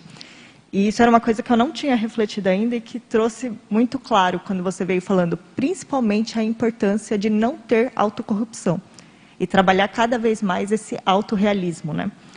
Então, até aproveitando um pouco desse, é, até disso que você estava falando, até trazendo até a questão do reurbanizador, que claro começou a me trazer várias reflexões também de, se você poderia fazer um pouco. Qual seria essa importância dessa autolocalização no caso do discernimento que você traz lá no item 9 da página 3, dessa autolocalização, discernimento lógica? Se você pode comentar um pouquinho. Isso. É, primeiro, né, Carol, sobre a, a, essa frase, eu também achei bem interessante, porque ela resume bem. A autolocalização é lucidez autocosmovisiológica. E se você pensar bem, como que você pode dizer que tem lucidez se você não sabe onde está? Então é claro que assim, a autolocalização é totalmente dentro da autolucidologia, junto com a cosmovisão. Se você junta a lucidez e cosmovisão, auto, você se localiza. Então você tem toda a razão. A autolocalização é, discernimentológica, né? as escolhas e decisões pessoais, a hierarquia das prioridades. A hierarquia das prioridades remete a essa escala aqui que eu coloquei, que é a escala das prioridades evolutivas, é o item 5, né? São vários níveis de prioridade que você pode dar para a sua vida, de modo geral. É, as omissões superavitárias. A espiral ascendente, lucidez, discernimento, maturidade. As omissões superavitárias são, é interessante, né? Porque você só, só pode se omitir. Deixa eu ver se eu consigo explicar, né? Você só pode fazer a omissão superavitária, primeiro, se você está lúcido. Segundo, se você lúcido tem discernimento para saber que a omissão é superavitária. E terceiro, se você tem capacidade de fazer. Então, assim, não é todo mundo que faz a omissão superavitária, é uma coisa bem avançada, né? Isso já entra muito ali naquela escala da descrição que a gente está falando com a Rosane, né? Então a omissão é muito importante. O que é a omissão superavitária? É aquilo que o professor Valdo dizia assim: isso não é para mim. Isso é omissão superavitária. É você saber onde você não tem que entrar. E a gente não tem que entrar em tudo. Pensa bem, toda assistência a gente tem que entrar. A gente pode usar aquele princípio, não, apareceu assistência para mim, eu tenho que entrar. Isso, é, às vezes, é um pouco religioso, né? aquela coisa que você, ah, eu tenho que né, fazer tudo. Às vezes não. Às vezes você, em vez de entrar na assistência, você entrar, você pode fazer ali o encaminhamento. Também é assistência. E às vezes é omissão você fazer isso. Né? Então a omissão superavitária é totalmente, se você consegue fazer isso bem feito, é uma autolocalização quanto ao seu discernimento. Não há dúvida quanto a isso. Né? E eu só queria comentar aqui a espiral, as, é, espiral ascendente, lucidez, discernimento, maturidade. Parece que é a mesma coisa, né? Mas não é, né? E a gente às vezes usa esses dois termos de uma forma que parece ser sinônimos, lucidez e discernimento. A lucidez está mais para você poder enxergar o panorama. O discernimento é, uma vez que você enxergou o panorama, identificar ali no meio que é melhor. E a holomaturidade é a decantação da aplicação dessas duas coisas. Ela só vem com o tempo. A lucidez e o discernimento bem aplicados, com o tempo, vão dar um produto, esse produto chama holomaturidade. Então talvez esse trinômio seja, eu penso, né, que é a síntese da evolução. E eu sempre me perguntei isso assim, puxa, é, a gente fala tanto de evolução, mas o que é isso afinal? É o que, né? Tipo, o que que faz você evoluir? É assistência só? Não, porque tem muita gente que faz assistência aí e não, não é isso, né? É só discernimento? Não, porque tem muita gente muito inteligente que tem muito discernimento, mas também não, não é isso. Então, às vezes, essa conjugação das três, desses três elementos possa dar uma síntese do que é a evolução. Com certeza. Só comentando também, Eduardo, eu achei muito interessante, até na hora que o Jader estava falando em relação aos valores, né, principalmente, porque eu vejo que essa questão da autolocalização, ela é ainda mais difícil quando a gente divide a nossa vida em dois tempos. Antes da conscienciologia, depois da conscienciologia. E é muito difícil fazer essa virada pensênica de fato, onde você precisa vivenciar a multidimensionalidade e não apenas falar sobre a multidimensionalidade, né? Eu acho isso muito interessante, até por uma questão assim, que eu acho que quem não passou pelo menos vai passar ainda, que é identificar quais são os valores que eu estava aplicando até aqui e quando eu me dou conta, tenho essa recuperação de cons, tenho esse, essa escorregada, eu começo a reavaliar isso até na vivência que eu tinha intrafísica antes de acessar essas ideias, né? Então, por isso que eu até coloquei assim, que eu achei muito sacado o seu paper do como isso é realmente uma oportunidade. Como essa questão da autolocalização, ela é uma técnica de autolucidez, né? E que você usa um compilado de técnicas para isso. Então, realmente achei muito bom. É bem, bem lembrado isso, viu? Você lembrou uma coisa interessante. Onde a gente estava antes de conhecer a conscienciologia? É a localização também. Isso diz muito sobre o nosso passado. Nosso pass passadão, né? Talvez um passado antes do curso intermissivo, porque recuperação de cons aqui significa você reacessar o curso intermissivo. Então, aquilo que onde você, onde você estava antes de conhecer as ideias da conscienciologia, que nada mais é do que a materialização do curso emissivo, diz sobre a sua raiz serexológica, onde você, de onde você veio. é, é, isso aí, né? Era mais para religião, ou você era mais eletronótico da ciência, rebatia tudo, ou era os dois, né? Pode ser também uma conjugação dos dois. Então você tem toda a razão. É, isso aí a gente tem que observar. E é fácil observar, né? Porque é só a gente lembrar onde a gente estava e onde a gente está. Eduardo, é, eu queria que você na página 2 tem ali a escala das parapercepções, certo? Que ali, inclusive, fala da, do processo meu, meu microfone falhou não? Eu queria que você, então, nos ajudasse, falasse um pouco, fazendo uma relação das parapercepções com a, o item 12 da página 3, que é a autolocalização gesconológica. Tá certo? Queria que você falasse um pouco mais dessa autolocalização. Sim, você está é, juntando dois. Para percepção, para com gesconologia, gesconografia. né? uhum, isso. Deixa eu pegar a escala das parapercepções aqui para a gente ver uhum. quais são os itens, né?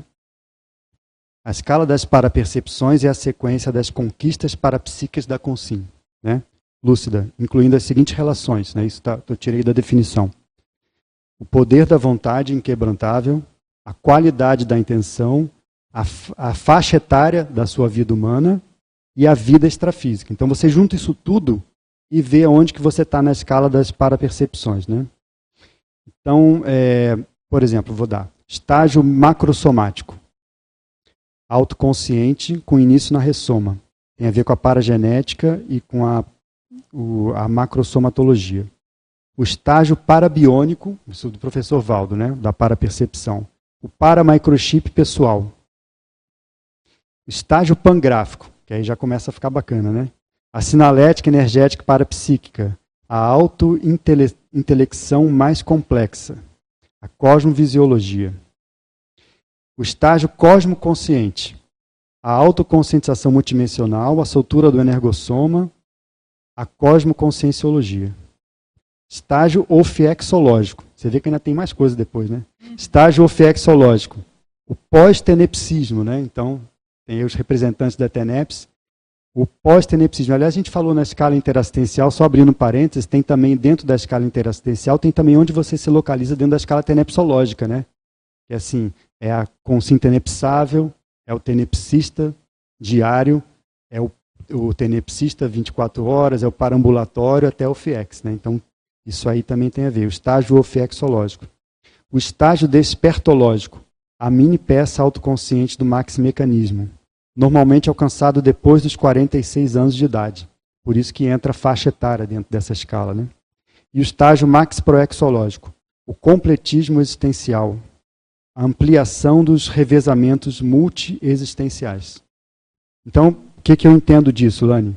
Essa escala das parapercepções, ela diz assim, o tipo de parapercepção que você tem, junto com outros elementos, como a vontade, a intenção, a sua faixa etária e a sua condição de consciência. Junto isso tudo, aonde que se localiza as suas parapercepções? A gente tem que chegar nesses níveis mais avançados, né? Sa sair ali do, do nível de parapercepção mais básica e alcançar os níveis mais avançados, por exemplo, a pangrafia. Mas então me localiza aí no na gesconológica. Gesconológica, é, muito bem, é, vamos lá. Página 3, tá. item 12. A produtividade escrita que é a quantidade.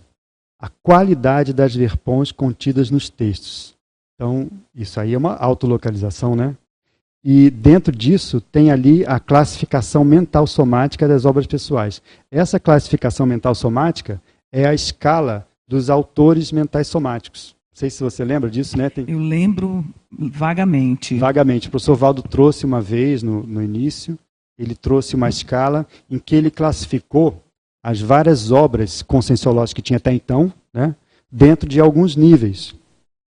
Esses níveis aqui eles são é, primários, literários, intermediários e avançados. Isso tem a ver com o nível de mental somaticidade daquela obra escrita. Então tem desde as obras básicas, né, de obra é, visando o público infantil. Tem a autobiografia, tem depois a, a obra técnica, que aí a pessoa coloca a parte mais do mental soma. Então ele fez uma escala e separou é, algumas obras e alguns autores dentro dessa escala. E ele colocou ele mesmo, né, dentro dessa escala, que é interessante para a gente ver, por exemplo, onde que o Valdo ele escreveu livros dentro de várias dependendo do público-alvo, né? Isso não quer dizer que o autor seja pior que o outro, não estou falando isso. A escala dos autores mentais somáticos, da obra escrita ou seja, do público que ele visou. Então ele colocou como primário, olha só ele colocou, né? Um exemplo, o livro dele, Técnica de Viver. Sabe aquele livro Técnica de Viver que foi escrito no Espiritismo? A gente estava comentando esses dias sobre ele, né? É um livro lá espírita, ainda escrito, é, foi escrito em 1967. Ainda acho que ele estava no Espiritismo. Só que, se você for ver o livro, Técnica de Viver, é do Kevin Van Dyne, né? Que, o autor, né? Se você, o espírito, se ele, você for ver, lá já tem os princípios da conscienciologia lá dentro. Não é um livro é, de consolação, é um livro espírita de, de, esclarecimento, tipo mais técnico, mais seco, mais direto, sabe? É bem interessante. E assim, eu li esse livro, me ajudou demais. E eu vi muitas pessoas aqui falando aqui na conscienciologia que chegaram por causa desse livro. Então, ele coloca como livro primário, né? Outro, como livro literário ele coloca a natureza ensina. Colocou, né? Como intermediário, ele colocou lá é, nossa evolução. Como livro avançado, ele colocou como exemplo, na época, o Homo sapiens reurbanizado, que é o que tinha, né? Certamente colocaria o DAC, a enciclopédia, o léxico, né? Sem dúvida. Interessante. Obrigada. Tem alguém na fila? Tem o Flávio aqui. Uh, parabéns, Eduardo. Excelente tema. Eu me interesso por esse tema já faz um bom tempo. Eu lembro quando o professor Valdo lançou a tertúlia localização, e eu estava no carro e aquilo me impactou. Não sei se porque eu trabalho com mapeamento, né, que também mapeamento é para localização, né? Então, me chamou muita atenção. Tem um verbete no DAC chama holomapeamentologia, holocartografia, uma coisa assim, né? Não sei se você já viu, né? Já. Que ele fala sobre o holocartógrafo consciencial. É, eu penso que é, é, muito interessante e muito ligado a TENEPS, como você falou. Mas eu gostaria que você ampliasse na folha 4, o item 21, a autolocalização para elencológica. As companhias extrafísicas, os assistidos, os assediadores, guias cegos, amparadores, a, a interação equipim equipex, a gente vê, por exemplo, a paralencologia das ICs ou do trabalho que, que, a gente executa, né? eu lembro das ICs, assim, me chamou a atenção, uh, os gregos na tenepsologia, desde o tempo lá da, do IPC, e o reconhecimento do toque devoluciólogo do serenão que você falou. Então, achei ampliar um pouquinho a paralencologia e, a nossa, e o que, que nos diz a respeito. Bacana. São todos esses itens são bem legais, né? Cada item desse dá uma, uma discussão à parte, né? Por exemplo, para círculo pessoal dos assediadores, guias cegos e amparadores. Então a gente sabe, quando a gente começa a entrar no holopensene da conscienciologia, quando eu falo conscienciologia, eu não estou falando da conscienciologia como instituição. Eu estou falando da conscienciologia como materialização do curso intermissivo. Quando a gente entra no, nesse holopensene, a tendência é a gente começar a identificar um monte de guias cegos. Todo mundo é assim, né? E assim, esses guias cegos, o que, que são? São aquelas consciex amigas, super bem intencionadas, que querem muito te ajudar, mas não sabem como. Isso é guia cego, né? E você vê, eu falei isso, eu quase me descrevi aqui, né? Então nós somos um pouco assim, né? Então, assim, isso aí a gente começa a identificar e a gente começa a ver a importância dos amparadores. Porque você vê na própria TENEPS, uma coisa é você sentir o acoplamento de uma consex que te quer muito bem, aquele familiar, a energia boa. Outra coisa é você sentir o acoplamento do amparador. A sinalética é diferente. O seu nível consciencial que você naquele acoplamento alcança é diferente. Então a gente começa a fazer essa distinção. Como que isso entra na localização? Quando você começa a perceber na sua paralencologia pessoal mais a presença dos amparadores, é que você já está mais receptivo para isso. Você mesmo já está mudando de nível dentro da sua pensanidade. Então você está se colocando dentro de uma um outro contexto dentro da paralencologia. Uma outra coisa da paralencologia que a gente pode ver é o seguinte: dentro da própria TENEPS, é muito comum a gente ver chegar não só, né, não sei se vocês concordam comigo, não só o amparador das tenebras, mas as visitas, a para-visitação, né? A gente sente isso, né? Às vezes vem aquela consex amiga do passado, que às vezes é amparador, mas é não é o da TENEPS, é outro para visitar você, eu não sei qual é a função, Os mas... coadjutores que a gente É, chama. coadjutor ou mesmo mais para se mostrar, sabe? Para falar, ó, oh, tô aqui. E esse tô aqui, você vê, ah, esse cara é do grupo, por exemplo, da Índia do passado. E aí você se localiza. Esse pessoal é da ciência, esse pessoal é não sei o quê. Então você vai vendo pela parelencologia pessoal, a autoparelencologia, de onde você veio, onde você pertence. Quem é a sua turma? Aí você fala, ah, eu sou dessa turma? Ah, então me localizei agora, muito bacana, né?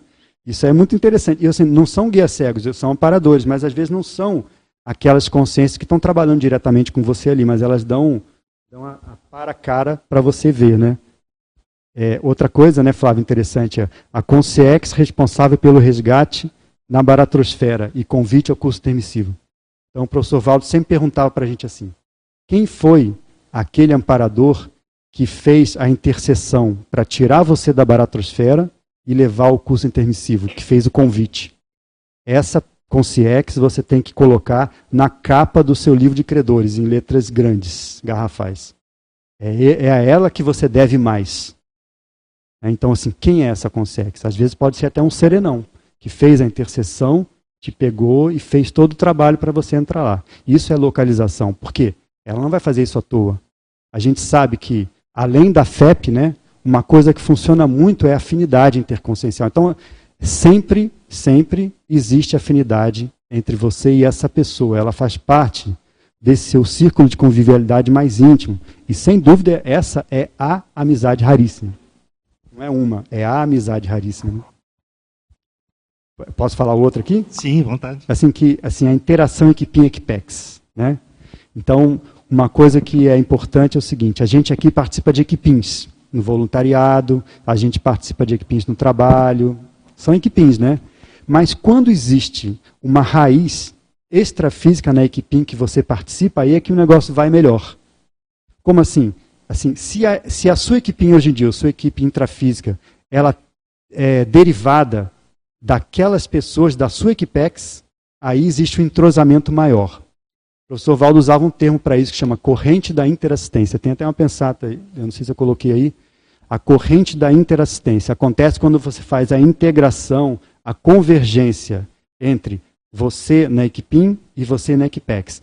Nesse ponto mais avançado, mas a gente já começa a vislumbrar um pouco no, no dia a dia, é quando a, a, consciência fala assim: olha, não importa muito mais se eu estou ressomado ou se eu estou no intermissivo. Eu estou trabalhando no fluxo da assistência. Eu estou no ciclo multiessencial pessoal da atividade, CMPA. Corrente da interassistência. Ele aqui trabalha na Equipim, ele de soma trabalha na Equipex. Vem para Equipim e aí fica nesse círculo. Então isso é, talvez seja uh, o ideal que a gente quer chegar, né? Trabalhar nessa continuidade. Isso é a continuidade consciencial. Por fim, o toque do serenão é isso, né? Se, é, tem uma pensata interessante no Lex que é o seguinte: todo intermissivista, todo intermissivista recebeu em algum momento o toque do evoluciólogo ou do serenão né, ao longo da holobiografia. E é talvez por isso que a gente esteja aqui agora. É o toque do serenão e do evoluciólogo. Então, aquele toque, aquele ponto, aquela interseção específica vindo daquela consciência mais lúcida, que é o serenão evoluciólogo, que muda tudo na sua vida intrafísica ou mesmo na sua holobiografia. Né? É aquele ponto de virada, é o turning point. E por que, que aconteceu? Porque teve o toque do amparador mais avançado. Né? E por que, que o amparador deu toque para você? Porque ele tem afinidade com você. Então daí você se localiza. É, só ia pegar ainda dentro dessa temática, depois ela quer falar, né? mas é só para não perder a linha né? das relações interconscienciais multimilenares. Me fez lembrar que ah, de uma megaforização né, que o Valdo fez aqui, de uma consciência que há milênios não ressomava, e, e me deu um vislumbre de onde eu estive em algum momento, né? E pensando em localização, né? Você pensa, bom, você tem que falando de mapa, né? Você quantos quilômetros eu andei, né? Isso te dá um norte de, de onde se você se posicionar dentro da escala evolutiva, né? Lá, pô, agora eu já estou realmente na fase de recomposição. É, e por que, que eu lembrei disso? Porque tem relação com essa representatividade multidimensional do que você representa para outras consciências. Né? Então, essa consciência milênios não ressomava e ela estava ainda na, com aquela mentalidade lá da Península de Yucatán, do povo asteca, maia e tal. E aí, no momento né, da megaforização, ela foi resgatada. E foi interessante que depois outras tertúlias perguntando para o Valdo, né, mas poxa, Valdo, mas por quê? Porque ele disse assim, não, ela vai aparecer aqui na Conciliologia, mas aqui nessa vida intrafísica, não? É, sim, aí aquilo me mexeu, né? Fiquei, mas por quê, né? Como? Por causa da representatividade. É, então, essa questão do tempo é relativa para a consciência, né? isso depende. Mas para ela era importante avançar no processo. Né? Foi, o, foi o tapa que, de repente, os amparadores, né? naquele processo lá do, do energético, deram, cara, acorda, vamos, olha, tua, tua turma está lá na frente. E ela despertou e falou, vamos junto. Né? Em resumo, né? colocando de uma forma bem simplória. Né? Eu acho que em algum momento conosco é, recebemos esse toque do evoluciólogo, não? E aí, está disposto? Vamos lá, quer sair dessa condição? Olha os teus amigos onde estão. Olha o Eduardo onde está lá. Eu falei, pô, não, vamos lá junto. É, o, o toque tem, tem essa conotação, mas tem também aquela conotação de intervenção. O toque do, do, do Serenal, o Sovaldo fala, é mais a questão da intervenção. Né? Então ele, ele coloca o seguinte: aquele momento da sua vida em que ele sempre falava assim: você está fechado para obras. O seu micro-universo está fechado para obras. Então é a intervenção mais profunda, é a mega reciclagem. E o toque do serenão não é só em você, é, é isso que a gente sente, mas que, que eu vejo, né? É no entorno. É, no, é na paracenografia. É na cenografia. Então não adianta ele mudar você, ele muda tudo. Às vezes acontece um monte de coisa na sua vida que parece uma droga, parece que vai tudo pro buraco. Não, é o toque. É justamente montar o cenário para que aconteça a mudança. Às vezes, por exemplo, pode ser a dessoma de alguém próximo, muda, desestrutura a sua vida.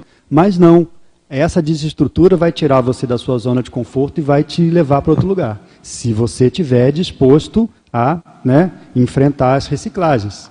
Isso é o toque do serenão. O toque de chegar, dar um banho energético e fazer você pensar coisas, isso é amparador. Mas o serenão, eu acho que ele mexe na paracenografia, isso que eu acho. Tem a ver com sincronicidades, que é uma coisa que você estuda. Porque aí você começa a rever os valores, né? Até a, a, Carol trouxe aqui de você começar a olhar, poxa, o que, que eu já fiz, o que, que eu produzi, o que, que eu tenho feito de significativo, né? Até essa multidimensional. Então, o que, que eu quero fazer a partir de então? Né? Então, às vezes, é realmente esse toque. Né? Até pegando o gancho da doença também. Às vezes, a doença, aparentemente, é uma coisa super patológica, é ruim, ela cria um problema para você, mas faz você realmente começar a tomar atitudes diferentes na tua vida.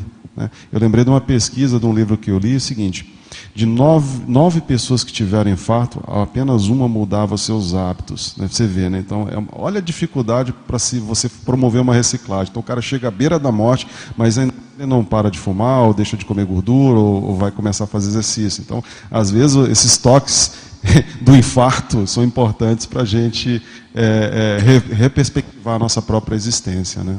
Eduardo, exatamente o que eu estava que eu não posso deixar de comentar, que foi com uma hipótese minha, que a questão da dessoma tem a ver com localização.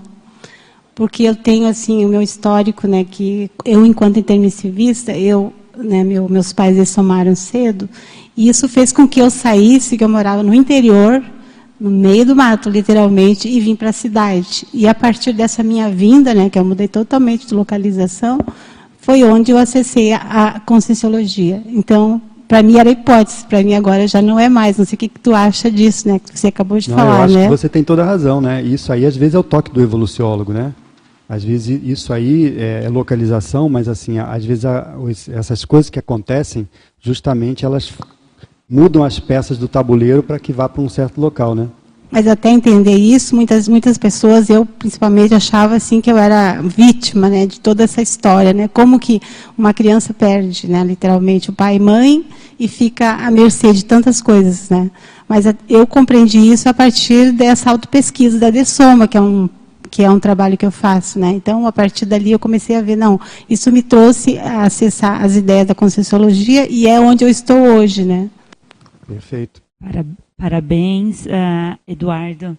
Muito bom o seu autolocalização evolutiva.